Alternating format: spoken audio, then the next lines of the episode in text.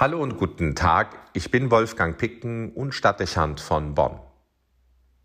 Bei dem in unseren Regionen wenig sonnigen und eher feuchtkühlen Sommer in diesem Jahr, der Regenmassen gebracht hat, die in den Gebieten von A und Swiss verheerende Fluten und Überschwemmungen verursacht und viele Menschenleben gefordert und Existenzen zerstört hat, wird man es nicht gerne hören, dass der heutige Festtag seit Jahrhunderten als Vorbote des Herbstes verstanden wurde. Immer wieder wird der Tag des heiligen Apostels Bartholomäus, den wir heute begehen, mit Wetterveränderungen in Verbindung gebracht, die spätestens den Hochsommer beenden. Es ist von Wetterereignissen die Rede, die unerwartet Regen und in manchen Gegenden sogar Schnee bedeuten können. Gewitter um Bartholmä bringen Hagel und Schnee, so heißt es im Volksmund. Eine andere Bauernregel besagt, St. Clemens uns den Winter bringt, St. Petri Stuhl, der Frühling winkt, den Sommer bringt uns St. Urban, der Herbst fängt um Bartholomäi an. Manche Regel besagt auch, dass das Wetter des heutigen Tages wie eine Prognose für den September und den Herbst sei. Wie der Bartholomäustag sich hält, ist der ganze Herbst bestellt. In der Tat kann man in den Bergen nicht selten erleben, wie um den 24. August das Wetter wechselt. Ich kann mich erinnern, in Südtirol schon an diesem Morgen Schnee auf den Bergen gesehen zu haben. Jetzt werden die Nächte kühler und in den höheren Lagen gelegentlich sogar schon frostig. Das ist der Grund dafür, dass im Bergland an Bartholmä das Vieh von den Almen getrieben wird, damit es vor hereinbrechender Kälte und vor Frost geschützt ist. Sollte mit dem heutigen Tag wirklich der Herbst beginnen, hieße es, der Sommer wäre vorbeigegangen, ohne dass er bei uns wirklich stattgefunden hätte. Viele würden das bedauern und sehnen sich vermutlich noch nach ein paar Sonnentagen und ein wenig Wärme.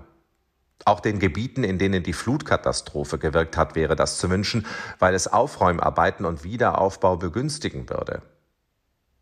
In Bonn zeigt sich heute Morgen hinter den Türmen der romanischen Münsterbasilika ein wolkenloser und blauer Himmel.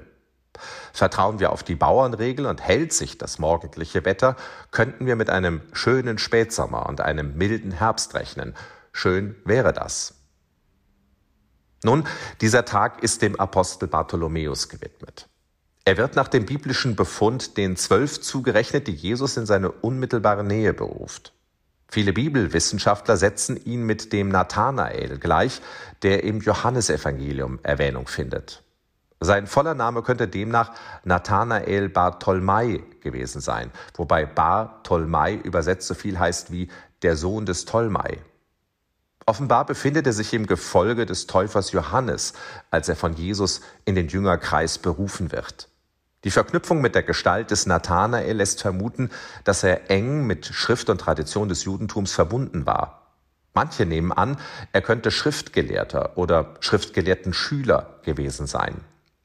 Im Johannesevangelium heißt es, dass Jesus den Nathanael unter dem Ginsterstrauch gesehen habe, was so viel bedeutet wie, dass er zum Zeitpunkt seiner Berufung bereits ein hohes Maß an geistlicher Weisheit erreicht hatte. Einmal mehr wird durch die Beschreibung der Apostel deutlich, dass es sich nicht um einen Kreis von Menschen handelte, die sich durch charakterliche Nähe oder durch ähnliche Interessen und Begabungen ausgezeichnet hätte. Die Jünger sind sehr unterschiedlich, an vielen Stellen auch gegensätzlich, was verdeutlicht, dass die Berufung zum Glauben und zur Nachfolge weder ein Schema kennt noch eine bestimmte Persönlichkeit verlangt. Die Zwölf stehen für die Stämme Israels und damit für die ganze Menschheit.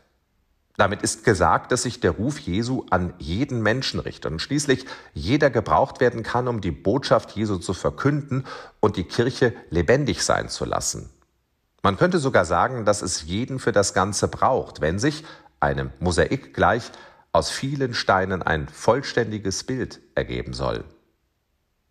Das ist keine nebensächliche Botschaft in Zeiten, in denen sich viele mit einem Kirchenaustritt tragen oder ihn bereits umgesetzt haben. Jeder, der geht, ist ein Verlust und das weniger durch das Einbüßen von Steuerbeiträgen als dadurch, dass sein Talent für das Ganze eines Auftrags und einer Sendung in der Gemeinschaft verloren geht. Der Schutz der Menge und auch der Anonymität, nicht zuletzt der moderne Trend machen es leicht und doch hat jeder die Berufung, sich der Gemeinschaft anzuschließen, sich in ihr einzubringen und am Ganzen einer neuen Welt mitzuarbeiten.